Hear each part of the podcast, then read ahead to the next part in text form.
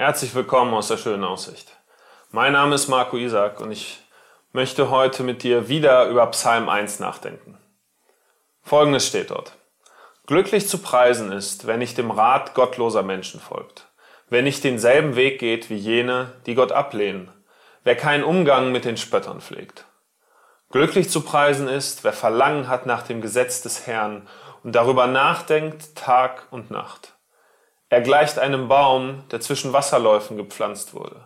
Zur Erntezeit trägt er Früchte, und seine Blätter verwelken nicht. Was ein solcher Mensch unternimmt, das gelingt. Zur Erntezeit trägt er Früchte.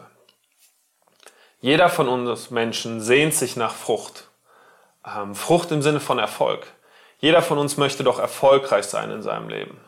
Wir, Erfolg ist der Lohn für unsere Arbeit. Ähm, Erfolg, uns, Erfolg motiviert uns zu weiteren Höchstleistungen, motiviert uns weiterzumachen. Misserfolg demotiviert, tut nicht gut, das wollen wir nicht. Wir, wir wollen weiter, wir wollen höher, wir sehen uns nach diesem Erfolg. Bei Christen wird Erfolg oftmals aber auch ähm, nicht positiv gesehen. Einfach weil ja, die Welt Erfolg zu etwas gemacht hat, dem man nachrennt und äh, dabei überhaupt keine Kompromisse eingeht. Der Psalmschreiber hier benutzt aber oder benutzt ein Beispiel, in dem Erfolg positiv dargestellt wird. Und zwar sagt er, ein Baum, der Frucht bringt, ein Baum, der Erfolg hat. Wieder zwei Sachen, die hier auffallen. Das erste, er bringt sie zur Erntezeit. Er bringt sie nicht zu früh, dass sie noch unreif sind. Er bringt sie nicht zu spät, dass sie schon verfault sind, zur falschen Jahreszeit. Nein, er bringt sie genau perfekt, genau zur richtigen Zeit. Frucht dauert seine Zeit. Erfolg braucht Zeit. Es geschieht nicht von heute auf morgen. Wir können nicht heute etwas anfangen und schon heute Abend Frucht erwarten. Es braucht seine Zeit. Das Zweite, das auffällt. Ist dir schon mal aufgefallen, dass der Baum diese Frucht nie für sich selbst produziert?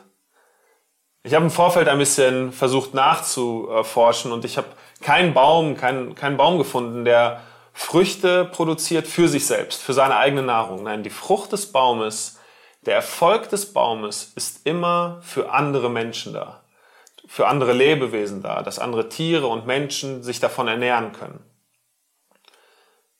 Es geht also um andere. Erfolg ist also nichts, was dein Ego pusht, was für dich ist, sondern Erfolg laut der Bibel ist dann, wenn andere Menschen von deinem Leben profitieren. Wenn du in andere Menschen, ja, wenn du Einfluss gewinnst bei anderen Menschen, wenn du Einfluss nimmst und das andere Menschen positiv verändert. Wo bist du in diesem Sinne erfolgreich? Wo bringst du Frucht? Ähm, Frucht, die anderen Menschen hilft.